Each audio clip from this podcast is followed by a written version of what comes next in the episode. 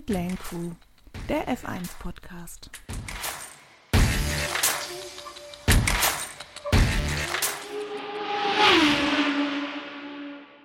Hallo und herzlich willkommen, liebe Zuhörer. Schön, dass ihr den Weg in unseren neuen Podcast Pitlane Crew gefunden habt.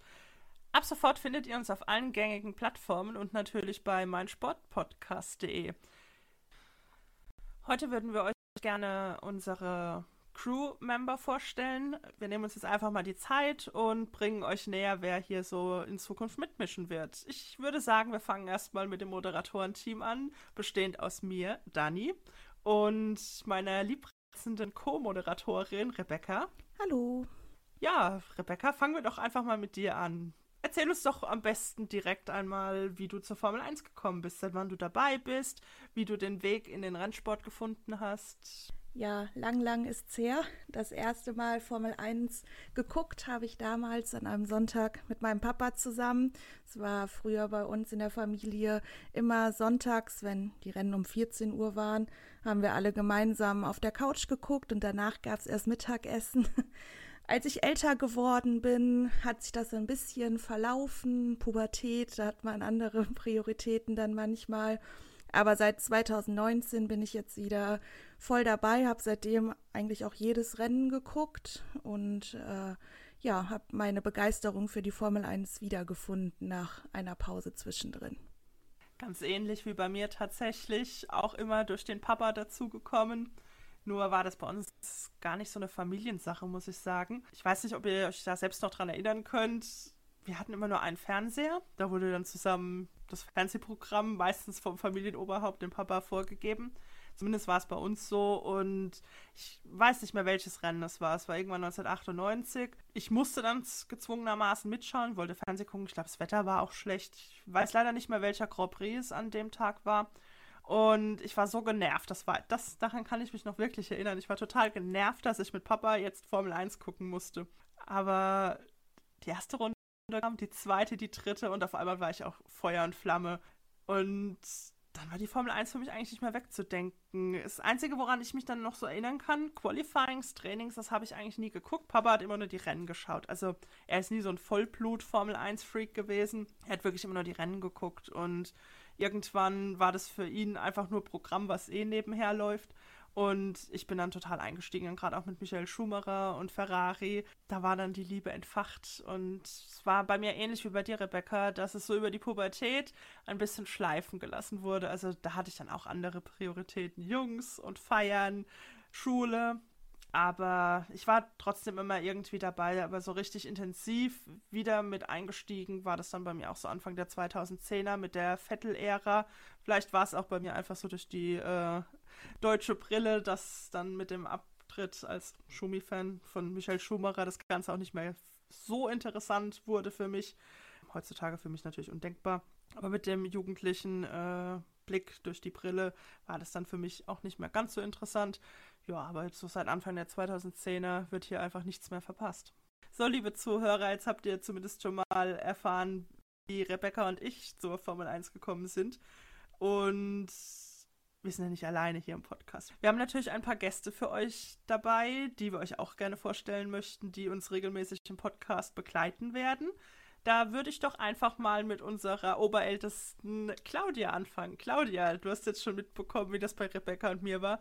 Wie bist du denn zur Formel 1 gekommen? Bei mir hat das ähm, angefangen an einem äh, frühen Morgen zum großen Preis des Pazifiks, wie er damals noch hieß, als er in Japan ausgetragen wurde.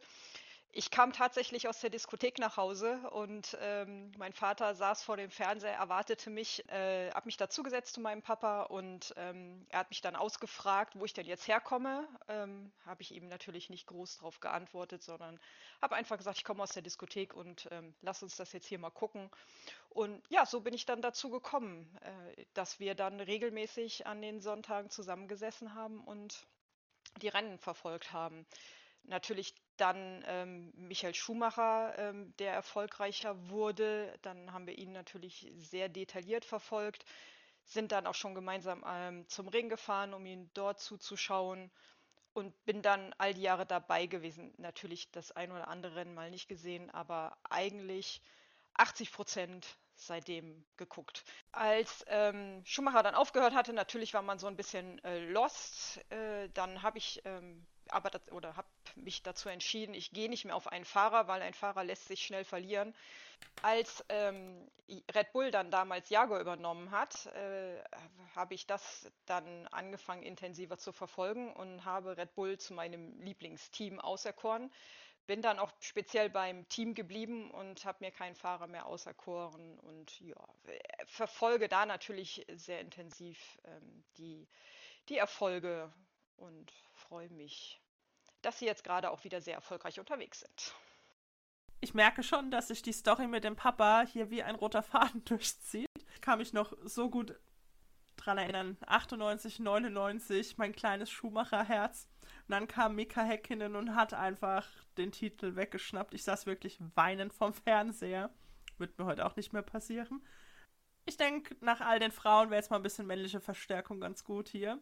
Hallo Patrick. Schön, dass du heute auch dabei bist. Patrick, erzähl uns doch mal ein bisschen was über dich und wie du zur Formel 1 gekommen bist. Ja, bei mir war es äh, eigentlich ganz ähnlich wie, wie bei euch. Ähm, es lief einfach äh, zu Hause im Fernsehen, damals noch auf äh, Premiere. Ja, mich, es war die, die Hochzeit äh, von Michael Schumacher und Ferrari, die einen dann, dann äh, eben auch gefesselt hat. Ähm, mir ging es äh, auch ähnlich wie, wie euch anderen ähm, mit, mit Schumis Rücktritt. Äh, Habe ich ein bisschen das Interesse verloren, dass dann äh, die, die, letzten Jahre wieder dazu kam. Und äh, ja, heutzutage äh, bin ich Mercedes-Fan.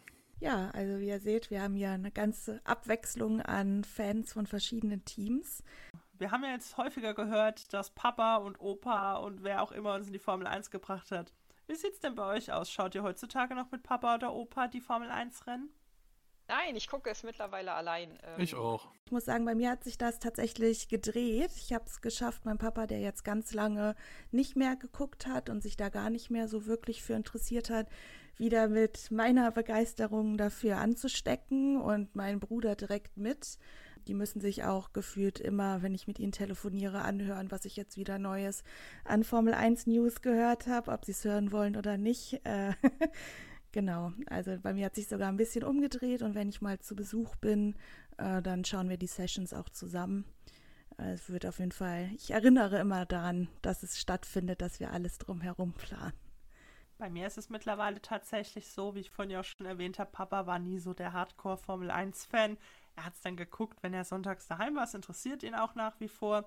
Nur seit ähm, die Formel 1 privatisiert wurde und es nicht mehr auf RTL läuft, schaut er es natürlich gar nicht. Er kriegt es dann so in den Mädchen ein bisschen mit, wenn was passiert. Ganz lustige Anekdote dazu auch noch. Ich war totunglücklich ähm, 2020, als Ferrari bekannt gegeben hat, dass Sepp nicht weiter verpflichtet wird und sich dann wirklich ganz lange nichts getan hat. Ich hatte schon Angst, er steigt jetzt aus und geht in vorzeitige Rente. Und dann wird ja bekannt gegeben, dass er bei damals noch Racing Point, zukünftig Aston Martin, unter Vertrag genommen wird. Und ich glaube, einen Tag später, da ruft mein Papa mich an, hast du schon gehört? Und ich sag, dachte mir nur, Papa, das wusste ich ungefähr zwei Minuten, nachdem es bekannt gegeben wurde. Also, ja, man tauscht sich dann doch immer noch darüber aus, nur er ist einfach nicht so der eingefleischte Fan, wie ich das bin. Vielen Dank, meine lieben Crew-Members, für eure kleinen kurzen Anekdoten und dass ihr uns daran teilhaben lasst, wie ihr zur Formel 1 gekommen seid. Uns würde es natürlich sehr freuen, wenn ihr noch mehr über uns erfahren wollt oder auch mal die Gesichter hinter den Stimmen sehen möchtet, wenn ihr den Weg auf unsere Social-Media-Kanäle finden würdet. Ihr findet uns bei TikTok, Instagram unter Pitlane Crew F1, alles in einem Wort, klein geschrieben. Da seht ihr Steckbriefe von uns, die jetzt in den nächsten Tagen auch noch online kommen. Und wir würden uns sehr freuen, wenn ihr uns vielleicht mal einen Kommentar da lasst und natürlich nicht vergessen zu abonnieren. Genauso würden wir uns natürlich auch sehr, sehr freuen, wenn ihr unseren Podcast abonnieren würdet, damit ihr auch zukünftig keine Folge mehr verpasst. Unsere Episoden findet ihr immer mittwochs nach dem Rennen auf allen gängigen Podcast-Plattformen und natürlich auf meinsportpodcast.de. Außerdem würden wir uns freuen, wenn ihr in Zukunft auch in unsere Sonderfolgen reinhört, die es immer mal wieder in unregelmäßigen Abständen geben wird. Dort nehmen wir euch mit in die Welt der F2, F3, reden über historische Rennen oder einfach über die neuesten News aus der Formel 1 Welt. Bis dahin wünschen wir euch eine schöne Woche. Tschüss und macht's gut.